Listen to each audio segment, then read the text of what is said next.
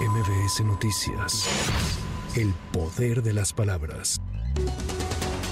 Delfina Gómez Álvarez del Movimiento de Regeneración Nacional rindió protesta este jueves como gobernadora del Estado de México ante la legislatura local y acompañada del presidente de la República Andrés Manuel López Obrador. En sesión solemne y desde la máxima tribuna mexiquense, Gómez Álvarez agradeció a las y los asistentes por su apoyo durante el proceso y resaltó el inicio de la transformación en la entidad, refrendando su compromiso de cambio para los mexiquenses. El pueblo ha hablado fuerte y claro y se ha manifestado a favor de un cambio profundo, humanitario y democrático que pone fin a un régimen de unos cuantos para dar inicio a un gobierno del pueblo, por el pueblo y para el pueblo. Mi gobierno seguirá el humanismo mexicano, que sintetiza los principios políticos, económicos y sociales que impulsa la cuarta transformación. Por su parte, el presidente de la República subió a la máxima tribuna de la soberanía mexiquense para refrendar todo su respaldo al gobierno de Delfina Gómez, pero también para reconocer al gobernador priista Alfredo del Mazo por haber respetado la voluntad de los mexiquenses en las elecciones del pasado 4 de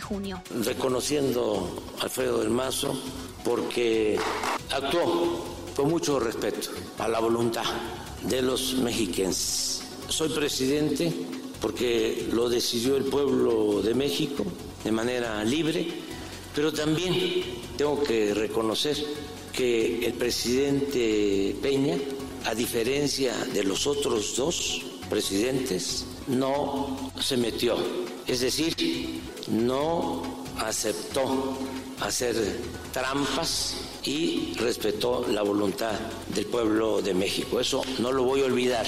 Cabe señalar que Delfina Gómez es la primera mujer en estar al frente del gobierno de esta entidad y la encargada de la alternancia, tras más de 90 años de gobiernos del PRI.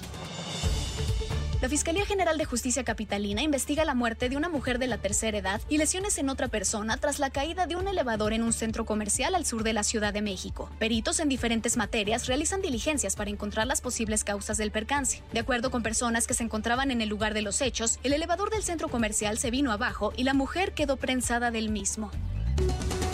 En el marco del 90 aniversario de la fundación de la Universidad Autónoma de Nuevo León, el rector Santos Guzmán López destacó que la educación es la clave para transformar a la sociedad y al país y atribuyó a ella el progreso que se tiene en el estado de Nuevo León. Asimismo, el rector reconoció que tras nueve décadas de servicio es un reto, pero también una gran oportunidad para que sus egresados sean competitivos y comprometidos con el país en un mundo tan globalizado. Cabe mencionar que la Universidad Autónoma de Nuevo León es la tercera macrouniversidad de México con una población de 216 mil estudiantes y mil profesores.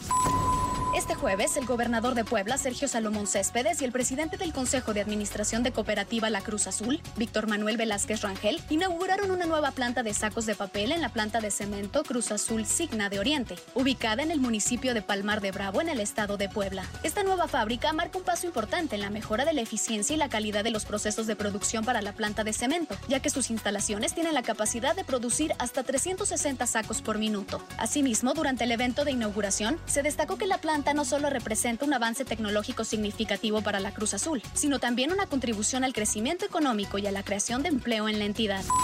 Para MBS Noticias, Tamara Moreno. MBS Noticias. El poder de las palabras.